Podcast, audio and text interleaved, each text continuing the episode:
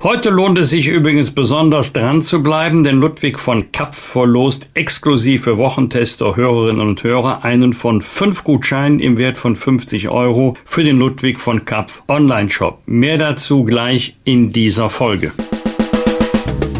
Was war? Was wird? Bosbach und Rach. Die Wochentester. Das Interview. Powered bei Redaktionsnetzwerk Deutschland und Kölner Stadtanzeiger. Und hier sind die Wochentester. Wolfgang Bosbach und Christian Rach. Hallo und herzlich willkommen. Uli Jorges hier aus Berlin. Hallo auch von Christian Rach aus Hamburg. Und Sie hören eine Interviewfolge der Wochentester mit dem stellvertretenden CDU-Chef Carsten Linnemann. Warum Politik an den Menschen oft vorbei regiert und warum und wie sich das ändern muss, das erfahren Sie in dieser Folge. Wir bedanken uns bei unserem Werbepartner Immobilien Sherpa für die freundliche Unterstützung. Mit Immobilien Sherpa kann jetzt jede Eigentümerin und jeder Eigentümer seine Immobilie ohne Makler und vollständig provisionsfrei verkaufen. Es gibt keinen einfacheren Weg, so viel Geld zu sparen. Ganze 18.000 Euro sparen Immobilien-Sherpa-Kunden bisher im Durchschnitt. Auch Käufer sparen übrigens diesen Betrag, was es ihnen erleichtert, zum Beispiel eine Finanzierung zu bekommen. Sie fragen sich sicherlich, wie funktioniert das denn? Immobilien-Sherpa ermöglicht die Ersparnis, indem Sie als Eigentümer die wirklich wertstiftenden Bestandteile einer Maklerleistung zum Festpreis erhalten. Dieser Festpreis beträgt 1785 Euro und wird erst nach dem Verkauf fällig. Einfach ausgedrückt nimmt Ihnen Immobilienscherper alle zeitaufwendigen Tätigkeiten, die Fachwissen voraussetzen, ab und führt sie so durch den Verkaufsprozess, dass wirklich jeder seine Immobilie problemlos verkaufen kann. Verkaufen auch Sie Ihre Immobilie provisionsfrei und informieren Sie sich im Internet auf immobilien-sherpa.de slash Wochentester. Und das Beste, wenn Sie als Wochentester-Hörerin oder Hörer Immobilien-Sherpa einen Eigentümer vermitteln, der seine Immobilie mit Unterstützung von Immobilien-Sherpa verkauft, erhalten Sie einen Amazon-Gutschein im Wert von 50 Euro. Hier noch einmal die Internetadresse für weitere Infos. Immobilien sherpa.de slash Wochentester. Sherpa wird übrigens so geschrieben wie die Lastenträger im Himalaya, also S-H-E-R-P-A. Heute zu Gast bei den Wochentestern Carsten Linnemann. Der stellvertretende CDU-Chef sieht die Politik in einer Vertrauenskrise. Wie er sie bekämpfen will, das verrät er den Wochentestern. Heute ist ja, wie gesagt, Wolfgang Bosbach überhaupt nicht da, aber ich zitiere ihn mal. Carsten Linnemann erzielt seine traditionell herausragenden Wahlergebnisse nicht zuletzt deshalb, weil für ihn die politischen Ansichten und Meinungen der Bürgerinnen und Bürger genauso wichtig sind wie die Drucksachen des Bundestages. Das sagte Wolfgang Bosbach über unseren Gast Carsten Linnemann. Die ticken doch nicht richtig, heißt sein neues Buch mit dem Untertitel Warum Politik neu denken muss. Ein wichtiges Thema in einer Zeit, in der die Krise nicht einfach so wegzumoderieren ist, sondern eine Gefahr ist für den Zusammenhalt unserer Gesellschaft. Herzlich willkommen bei den Wochentestern. Hier ist der stellvertretende CDU-Parteivorsitzende Carsten Linnemann. Vielen Dank für die Einladung, Herr Jörges und Herr Rach. Herr Linnemann, es brauchte erst ein Machtwort des Kanzlers, um eine Laufzeitverlängerung der drei verbliebenen Kernkraftwerke um viereinhalb Monate durchzusetzen. Ist es das in der Politik, was Sie mit Ihrem Buchtitel meinen? Nein, das ist es nicht. Ich spreche eigentlich das aus, was die Bürger denken, wenn sie jetzt die Grundsteuerschreiben bekommen und verzweifelt sind vor lauter Bürokratie und Regulierung wenn Sie sehen, dass Faxgeräte nicht in Museen stehen, sondern in Gesundheitsämtern, was man bei Corona gesehen hat, dass wir nicht in der Lage waren, den Unterricht digital einigermaßen zu organisieren, geschweige denn die Luftreinigungsfilter zu kaufen. Und da sagen die Bürger, die ticken doch nicht ganz richtig. So ganz normale Dinge aus dem gesunden Bauch, aus dem, mit einem gesunden Menschenverstand muss man doch hinkriegen und das schafft die Politik nicht mehr. Sie haben ja auch lange genug damit rumgeeiert, die Politik, wer auch immer das dann ist, Atomkraftwerke länger laufen lassen oder ganz abschalten und so weiter und so fort. Trotzdem nochmal zu dieser Frage zurück, Herr Lehnemann. Wer hat denn in der Atomfrage nun am meisten verloren? Die Grünen, die FDP oder am Ende sogar Olaf Scholz? Oder sagen die Menschen da draußen im Land, Mensch, Gott sei Dank hat der Scholz jetzt mal so ein Machtwort gesprochen und jetzt muss der Bundestag noch zustimmen und dann ist das Ganze erstmal mit diesen drei kleinen Atomkraftwerken ad acta gelegt? Ich glaube eher letzteres. So eine Richtlinienkompetenz ja, das ist was für Feinschmecker. Ich glaube, die ganz normalen Leute sagen, Mensch, reißt euch zusammen, wir sind hier in einer Notlage, schmeißt das Parteibuch weg und entscheidet nach Notlage. Und in dieser Notlage müssen wir alles an Kapazitäten hochfahren, von Kohle bis Kernkraft. Und die sind einfach froh, dass zumindest jetzt mal eine Teilentscheidung ist, dass wir zumindest bis April nächsten Jahres ähm, das Weiterlaufen garantieren können. Ich wundere mich ein bisschen, wie ernst man diese Entscheidung von Scholz genommen hat. Das ist ja nun wirklich auf der Briefwaage gewogen worden, diese Entscheidung.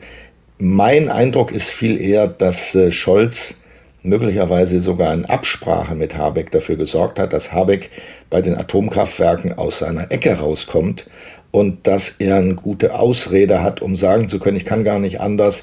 Der Kanzler hat entschieden, wir müssen die Kernkraftwerke weiterlaufen lassen. Denn die Grünen hatten sich doch selbst gelähmt mit ihren Parteitagsentscheidungen. Ich sehe das ehrlich gesagt nicht als eine ordnende Entscheidung des Kanzlers. Ich sehe das als eine Hilfsaktion für den in Schwierigkeiten geratenen Wirtschaftsminister Habeck. Ja, wenn Sie es so sehen, hat der Kanzler die letzte Ausfahrt genutzt. Ich meine, es war ja eigentlich ja wie im Lehrbuch. Ne? Im ja. Niedersachsen-Wahlkampf haben die Grünen gesagt, nee, das eine in Niedersachsen lassen wir nicht länger laufen. Kaum ist die Wahl vorbei, findet die Debatte statt. Dann kommt der Parteitag. Da sagt man, nur zwei laufen länger. Kaum ist der Parteitag zu Ende, spricht der Kanzler ein Machtwort.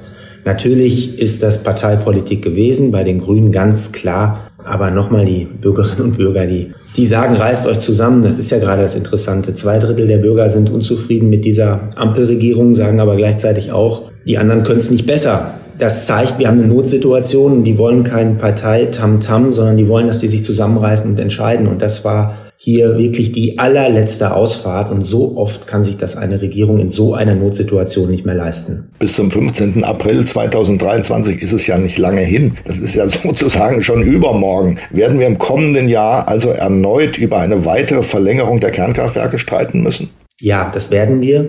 Es ist ja quasi eine Wette, dass man sagt, komm, wir müssen jetzt irgendwie über diesen Winter kommen und im April, da scheint die Sonne, dann kommt der Sommer und dann müssen wir gucken, dass wir dieses Rennen gewinnen. Ähm, vielleicht ist der Krieg dann vorbei. Ähm, da gibt es viele Parameter, die da eine Rolle spielen. Es ist eine Wette. Und ich befürchte, wir werden dann wiederum im April darüber reden, ähm, ob wir neue Brennstäbe bestellen, weil es einfach, ja, dann geboten ist. Ich meine, wir sehen ja gerade, was passiert in manchen Städten, in Koblenz beispielsweise, die sich vorbereiten. Am Wochenende habe ich mit Bürgermeistern gesprochen, die jetzt neue Geräte kaufen, die mit Öl zum Teil befüllt werden, um Kindergärten um Schulen im Notfall beheizen zu können und vieles mehr. Die Realität wird diese Ampelregierung einholen. Mhm. Sie sagen gerade, die Realität holt diese Ampel oder wird diese Ampelregierung, diese Fortschrittskoalition einholen. Aber wahr ist natürlich auch, die CDU kann davon kaum profitieren, dass da so ein Hickhack war. Stichwort Niedersachsenwahl oder das aktuelle Politikerranking vom Bild. Da habe ich ja wirklich gestaunt. Auf den beiden ersten Plätzen Markus Söder und man höre und staune auch Sarah Wagenknecht. Das kann Ihnen doch nicht gefallen. Oder was ist da los? Ich merke das ja in meinem E-Mail-Account. Das ist ja sozusagen so ein Seismograph für Bundestagsabgeordnete und das Telefon. Also ich telefoniere ja jeden Tag wirklich nicht übertrieben mit Bürgern aus meinem Wahlkreis. Und ich erlebe einfach in jedem dritten, vierten Telefonat den Begriff Dritter Weltkrieg, die Sorge, Gleichzeitig wissen die Leute einfach nicht, wie sie durch den Winter kommen. Ein Drittel der Deutschen haben nur 1200 Euro zur Verfügung für Anschaffungen, die ungeplant sind. Da sagen die, wir wollen jetzt hier keine Parteitaktik wollen, sondern wir wollen, dass ihr regiert. Dann sind Regierungszeiten Kanzlerzeiten. Das ist nun mal so. Äh, trotzdem, Herr Rach, stimmt mich das natürlich nicht zufrieden. Ähm, ich hätte gedacht, ein Jahr nach der Bundestagswahl wäre die Union schon bei über 30 Prozent angelangt, zumal die FDP auch schwächelt.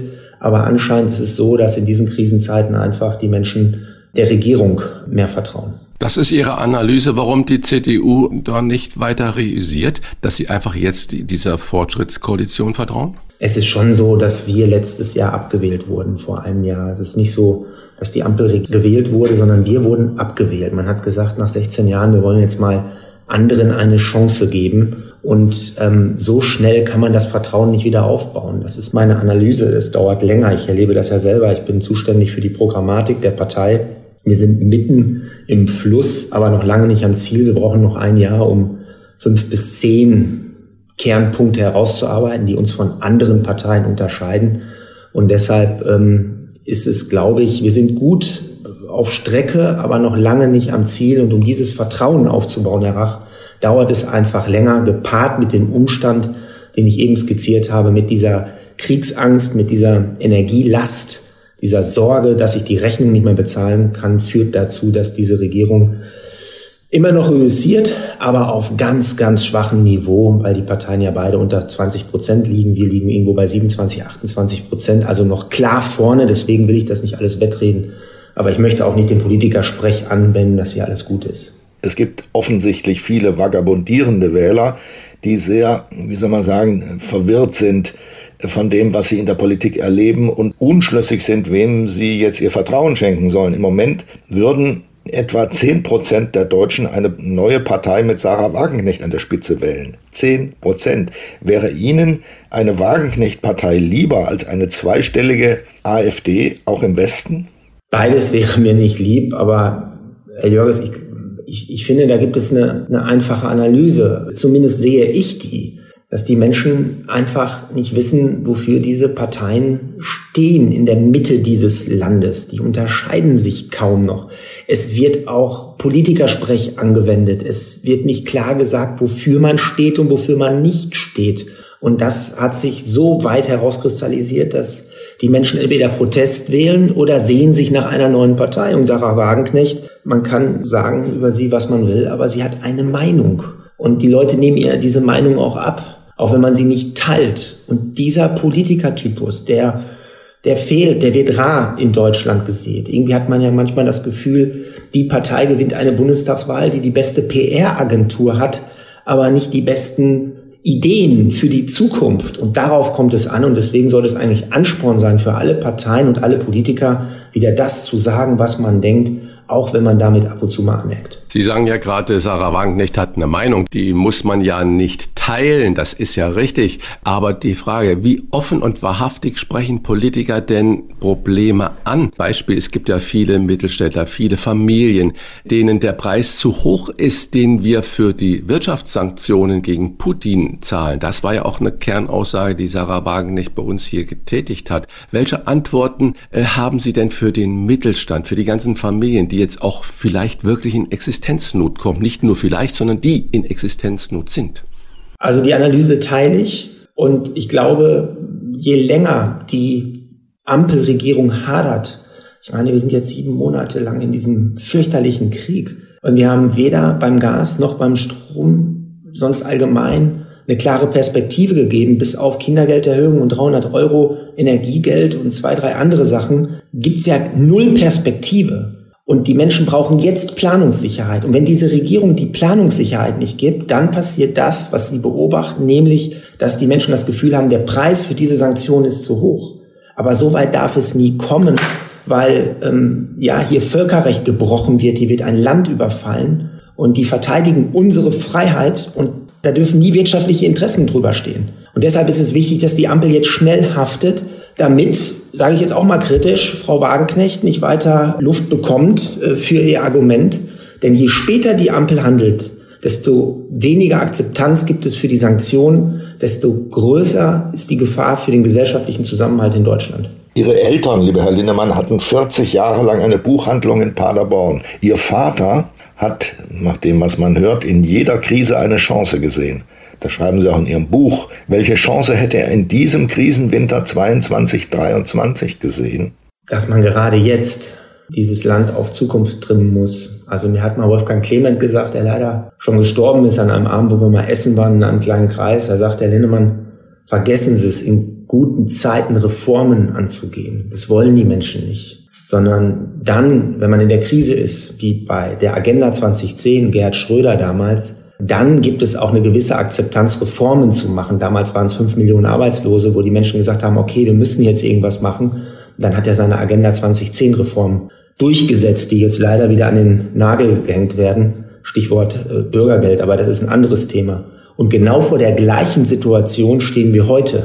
20 Jahre nach den Debatten der Agenda 2010, dass wir mit dem Rücken zur Wand stehen und sehen, wir können nicht von einem Krisenmodus in den nächsten tingeln, sondern wir müssen auch während der Krise dieses Land auf Zukunft vorbereiten. Die Krise darf nicht mehr als Ausrede gelten, warum etwas nicht geht. Und deshalb sollte es jetzt auch eine Chance sein, Stichwort Föderalismusreform, Bildungspolitik zu einer nationalen Aufgabe machen, Bürokratieabbau, Regulierung, Mentalitätswandel in Deutschland, dass der, der eine Idee hat, einfach mal losläuft. Es ist nicht mehr auszuhalten hier, dass jedes Mal irgendein Bedenkenträger kommt. Ich lade Sie gerne mal ein zu so einer Anhörung hier im Bundestag. Egal welche Idee, sofort kommen die Bremser und Zauderer und sagen, warum etwas nicht geht. Und damit muss Schluss sein. Aber Herr Lehnemann, das, was Sie gerade gesagt haben, das höre ich seitdem ich ein politisch denkender Mensch bin. Äh, Abbau von Bürokratie und Entschachtelung und einfache und klare Entscheidungen. Und jetzt haben wir gerade, ich muss jetzt nochmal darauf zurückkommen, auf die Pandemie, auf Corona-Pandemie. Ihr tickt doch nicht richtig, war eine der netteren äh, Wutmails, die Sie während der Pandemie erhalten haben. Die begann ja bekanntlich im Winter 2019-20. Wir haben nun Oktober 22 und diskutieren, naja, über was schon wieder Maskenpflichten in Innenräumen wegen hoher Inzidenzen und einer potenziellen Überlastung der Krankenhäuser.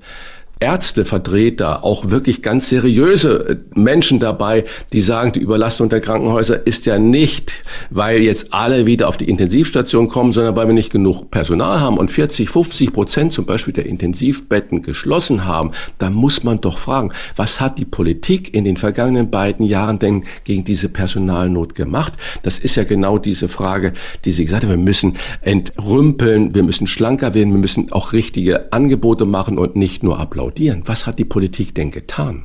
Also innerhalb von zwei Jahren kann man natürlich das Problem beim fehlenden Angebot an Pflegern, um es mal volkswirtschaftlich auszudrücken, lösen. Aber trotzdem haben Sie mit Ihrem Punkt völlig recht. Das ist jetzt alles vergessen, die ganzen Themen. Ähm, äh, denken Sie mal an das Thema Luftreinigungsfilter äh, für die Schulen. Gibt's immer noch nicht, denkt auch keiner dran, weil man ist jetzt wieder im neuen Krisenmodus. So, und deswegen sage ich, äh, um mal das Beispiel Regulierung und Bürokratie äh, zu nehmen. Ich meine, Herr Jörges und Sie, Sie haben ja auch oft in den letzten Jahren darüber gesprochen oder äh, geschrieben. Ich bin der Meinung, wir müssen dazu hinkommen, dass vor Ort etwas ausprobiert wird. Das hört sich jetzt sehr theoretisch an, funktioniert aber. Um Ihr Beispiel Pandemie zu nehmen, da gab es einen Bürgermeister, den ich richtig klasse fand, der hieß Matzen und kam aus Rostock.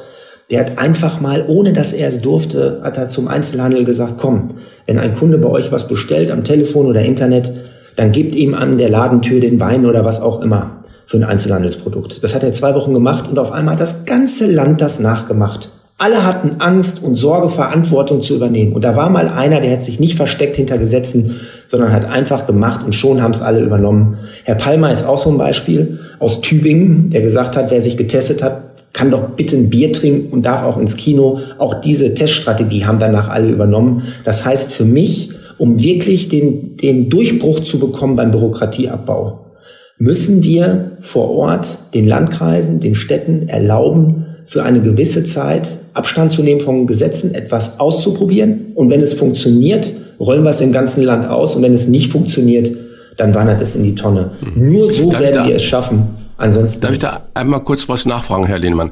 Ich habe einen wunderbaren Bericht über einen Biogasbauern äh, aus Nordrhein-Westfalen gesehen.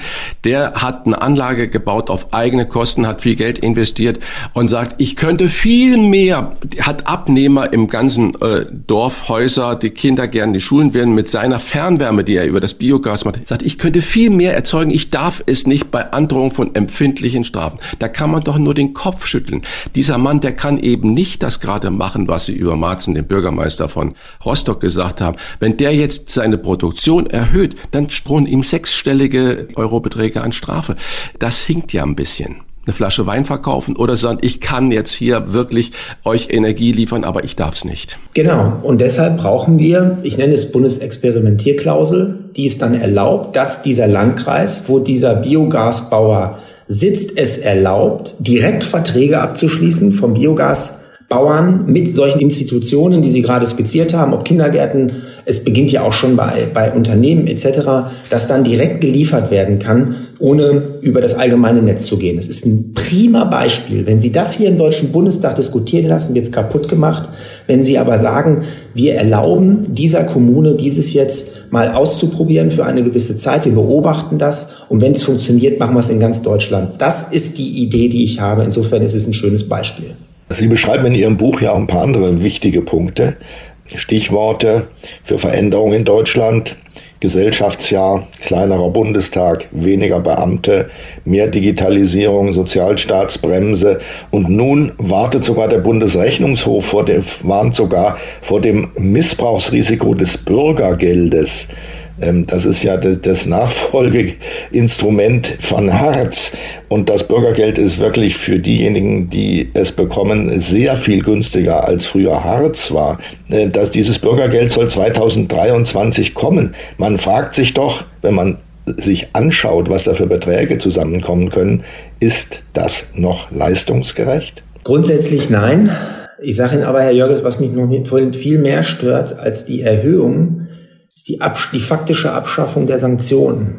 Das stört mich noch viel mehr, weil da geht es um unser Gesellschaftsmodell, da geht es an, an den Kern der sozialen Marktwirtschaft, an das Sozialstaatsprinzip, dass wir beide Seiten immer beachten müssen wegen der Akzeptanz. Auf der einen Seite die Menschen, die in der Regel unverschuldet in Arbeitslosigkeit kommen und auf der anderen Seite die Menschen, die mit ihren Steuern und Beiträgen diesen Sozialstaat finanzieren, damit die Menschen, die arbeitslos sind, Geld bekommen. Und wenn dieser Zusammenhang nicht mehr da ist, dann war es das. Dann gibt es keine Akzeptanz mehr für dieses System. Und deswegen ist es so dramatisch, aber gleichzeitig haben Sie natürlich recht.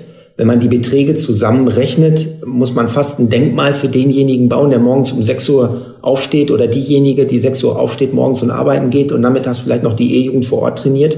Völlig richtig.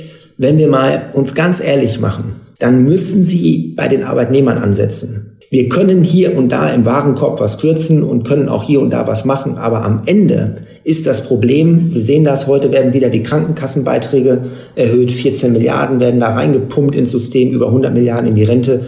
Die, die Beiträge und die Steuern, vor allen Dingen die Beiträge im unteren Bereich sind das große Problem. Und deswegen bin ich der Meinung, dieses Land muss eine negative Einkommensteuer prüfen dass diejenigen, die wenig verdienen, vom Finanzamt Geld zurückkriegen, damit sich Arbeit wieder lohnt. Oder alternativ, dass wir sagen, jede zusätzliche Stunde Arbeit muss steuer- und beitragsfrei sein. So wie jetzt wird uns das ab Januar die Situation in Deutschland so stark verhageln, dass die Spaltung der Gesellschaft so groß ist, weil diejenigen, die das System bezahlen, keine Akzeptanz mehr haben, weil sie sagen, fördern und fordern, das, was Gerhard Schröder eingeführt hat. Der hat ja auch in dem Punkt eine große Opferbereitschaft mitgebracht. Der wurde abgewählt. Ja, da sage ich jetzt fernab dieser ganzen Dinge mit Russland. Aber in diesem Punkt schätze ich ihn sehr. Und genau das, was er gemacht hat, fördern und fordern, wird jetzt an den Nagel gehangen. Jetzt heißt es nur noch, wir äh, fördern. Aber eine gewisse Bringschuld muss jeder Mensch mitbringen, der staatliche Leistungen bekommt. Und dieses Prinzip wird jetzt kaputt gemacht. Negative Einkommenssteuer ist ja ein ganz spannender Vorschlag. Sie fordern mehr Streitkultur. Vielleicht wäre das ja so ein Punkt und warnen davor, dass oft aus Minderheitspositionen Mehrheitsmeinungen gemacht werden.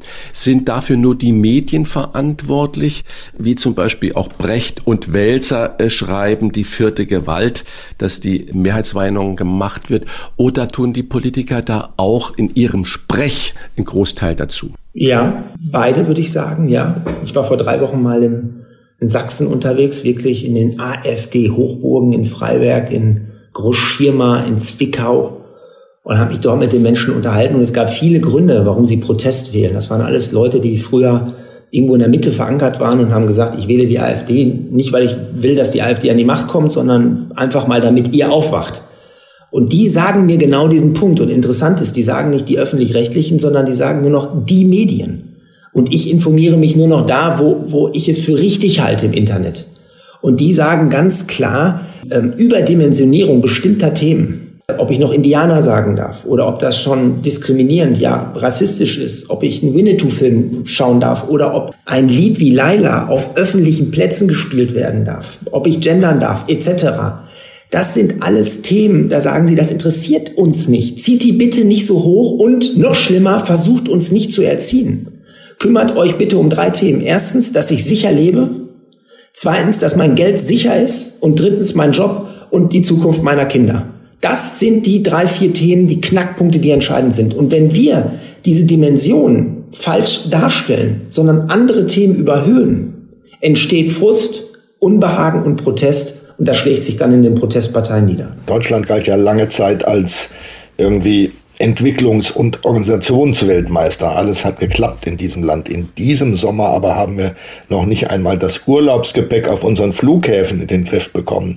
Wir können täglich beobachten auf den Bahnhöfen, wie unter unseren Augen die Bahn zerfällt. Und jetzt gibt's noch eine, eine, und zwar ähm, höchste Zeit, eine Diskussion darüber, dass die Post nicht mehr die Briefe rechtzeitig zustellt, sondern dass Wochen vergehen, bevor ähm, Briefsendungen ausgeliefert werden. Was sind denn das für Zustände? Was ist mit Deutschland passiert, Herr Linnemann? Ich denke, 2.6, 2.7 war entscheidend. 2.6 galten wir noch als Organisationsweltmeister, als wir hier die WM veranstaltet haben. Die Agenda 2010 trug Früchte. Wir hatten auch mit der ersten großen Koalition die ersten Reformen gemacht, auch die Rente mit 67 damals eingeführt, eine Unternehmenssteuerreform, es lief.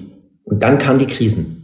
2007, 2008 die Finanzkrise, dann kam Fukushima, die Energiekrise, dann die Euro-Krise. Sie erinnern sich die ganzen Griechenland-Pakete und vieles mehr.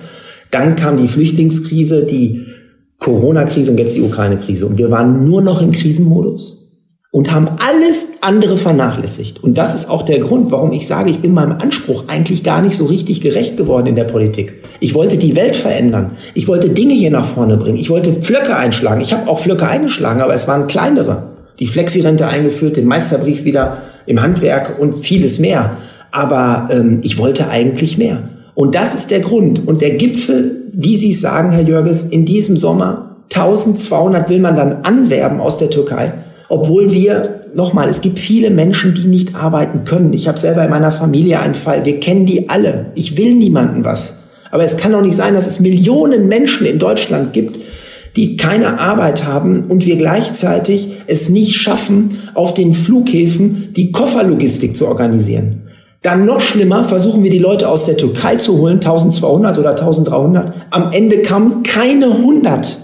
Das ist ein Armutszeugnis für ein Industrieland. Und deswegen ist es jetzt wirklich die letzte Chance, dass wir sagen, wir reißen das Ruder jetzt rum. Es gibt eine Akzeptanz, weil dieses Land mit dem Rücken zur Wand steht. Und es ist ein ganz tolles Land. Glauben Sie mir, Herr Jörges, ich will das nicht schlecht reden. Im Gegenteil.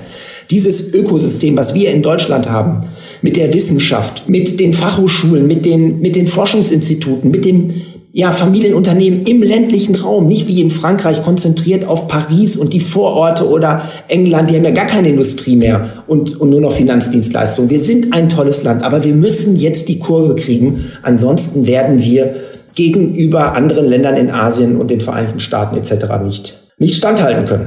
Aber Herr Lehnemann, ich teile Ihre Meinung, wir sind ein tolles Land, aber sind wir auch ein Land, das zu fett geworden ist, egal wo man hinschaut.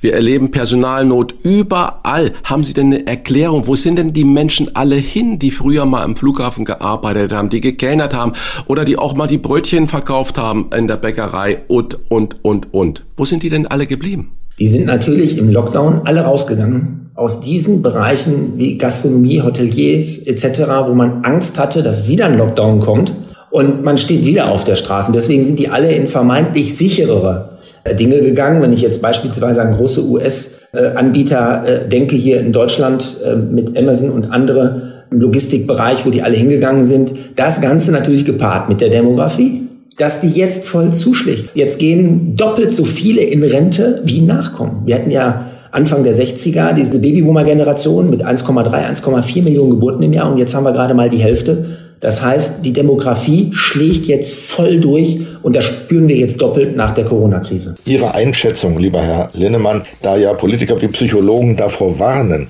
wird der teuerste Winter aller Zeiten zur Belastungsprobe für den sozialen Frieden? Dieser noch nicht. Sie sehen das ja, wenn wir, ich glaube, dienstags an den Kapitalmärkten Geld aufnehmen. Die Kapitalmärkte vertrauen uns sehr stark. Wir müssen nicht so hohe Zinsen zahlen wie beispielsweise Italien. Also diesen Winter kriegen wir das hin. Der nächste Winter bereitet mir viel, viel größere Sorgen. Und darüber hinaus die nächsten fünf, sechs Jahre, ich glaube nicht, dass das stimmt, was die EZB sagt, dass wir 2024 wieder Richtung zwei Prozent Inflation kommen. Ich halte das für Quatsch.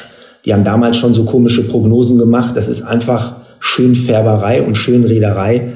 Fakt ist, das sehen wir in Amerika bei den Zinsen, wir werden jetzt in eine Rezession gehen und solange wir das Energieproblem nicht einigermaßen gelöst haben, nicht einigermaßen, wenn die Inflationszahlen hoch bleiben und ich rechne damit, dass die bis 2025, 26 signifikant über 2, 3, 4 Prozent liegen, das ist bitter, weil das trifft genau die unteren. Nur mal ein Rechenbeispiel, 18 Jahre, 4 Prozent Inflation, Halbierung des Vermögens, neun Jahre acht Prozent Inflation, neun Jahre acht Prozent Inflation, Halbierung des Vermögens. Das heißt, diejenigen, die Immobilien haben und gute Assets, werden reicher und die anderen werden ärmer. Und das kann niemand wollen. Das war auch nie im Sinne Ludwig Erz. Und deswegen hat er immer vom Taschendieb gesprochen, der kleinen Leute, wenn es um Inflation ging. Sie haben ja gerade auch gesagt, äh, Ihre Träume, warum Sie in die Politik gegangen sind oder immer noch in der Politik sind, Sie wollten gestalten, verändern und so weiter. Sie sind zum Teil auch in weite Ferne gerückt. Deswegen abschließend die Frage an Sie, wenn Sie jetzt Bundeskanzler wären, welches Machtwort würden Sie gerne mal aussprechen? Ich würde jedem Minister jetzt ein Projekt geben und würde sagen, ich kümmere mich als Bundeskanzler jetzt um die Krise, das machen wir alle. Aber jeder von euch muss jetzt ein großes Projekt haben, von der Digitalisierung der Verwaltung bis hin zum Bürokratieabbau, wie ich es eben skizziert habe. Und das müsst ihr in den nächsten Jahren bis zur Bundestagswahl 2025 durchziehen. Das ist euer Budget, das ist eure Zeit. Ihr seid dafür verantwortlich. Es gibt keine Ausreden. Wir dürfen nicht diese Krise wieder als Ausrede nutzen, warum äh, dies nicht geht. Ich habe in meinem Buch Die ticken doch nicht richtig diese Vorschläge auch ziemlich klar formuliert und ich bin ja selbst Teil dieses Geschäftes, ähm, Herr Rach. Insofern sehe ich mich auch selbst in der Verantwortung. Ich mache das bei mir in der Partei. Wir bauen jetzt ein neues Parteiprogramm auf, inhaltlich. Das wird nächsten Herbst wird es inhaltlich fertig sein. Dann muss es noch verabschiedet werden.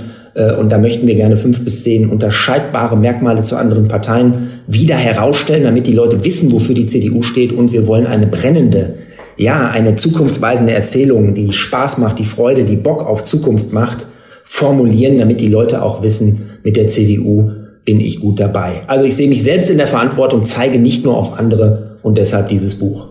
Die ticken doch nicht richtig. Das ist nochmal der Titel und das ist unsere Leseempfehlung für alle, die nach diesem Gespräch gesagt haben, er hat sich im Gegensatz zu vielen anderen Politikern und Politikerinnen, müssen wir ja korrekt sagen, zumindest bemüht, sehr, sehr konkret zu werden. Vielen Dank für das Gespräch, Carsten Linnemann und alles Gute. Danke, Herr Rach. Danke, Herr Jörg. Es hat Spaß gemacht. Wir bedanken uns bei unserem Werbepartner Ludwig von Kapf für die freundliche Unterstützung. Ludwig von Kapf empfiehlt Wein seit 330 Jahren und ist mit mit mehr als 2500 ausgesuchten Weinen der Spezialist in Deutschland für Weine, Schaumweine und Spirituosen. Mit kompetenter Beratung am Telefon, online oder in den Stores, zum Beispiel in Bremen, Hamburg oder Hannover. Die persönliche Weinempfehlung der Wochentester ist der Magnifico Primitivo.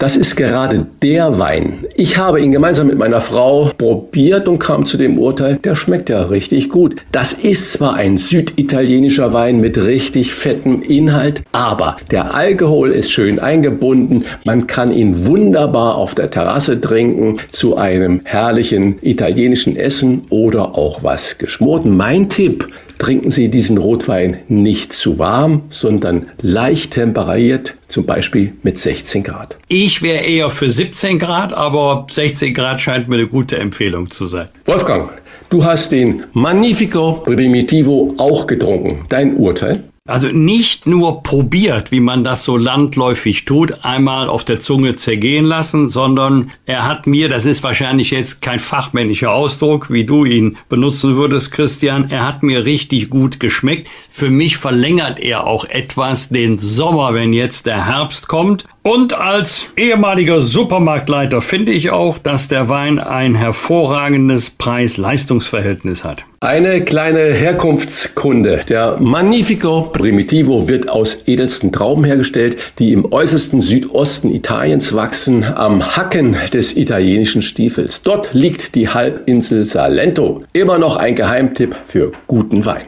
Wenn nun auch Sie sagen, diesen Geheimtipp muss ich unbedingt probieren, dann bestellen Sie doch bei Ludwig von Kapf sechs Flaschen des 2021er Magnifico Primitivo zum Preise von nur 39,90 Euro. Sie sparen mit dem Wochentester-Angebot die Hälfte des normalen Preises und erhalten noch ein Zweier-Set passender Gläser von Zwiesel im Wert von 23,90 Euro kostenlos dazu. Bestellen können Sie ganz einfach im Internet auf lvk.de slash Wochentester. LVK kleingeschrieben steht für Ludwig von Kapf. Es ist kein Gutscheincode notwendig. Hier noch einmal die Internetadresse für Ihr Sechserpaket Magnifico Primitivo inklusive Gläsern lvk.de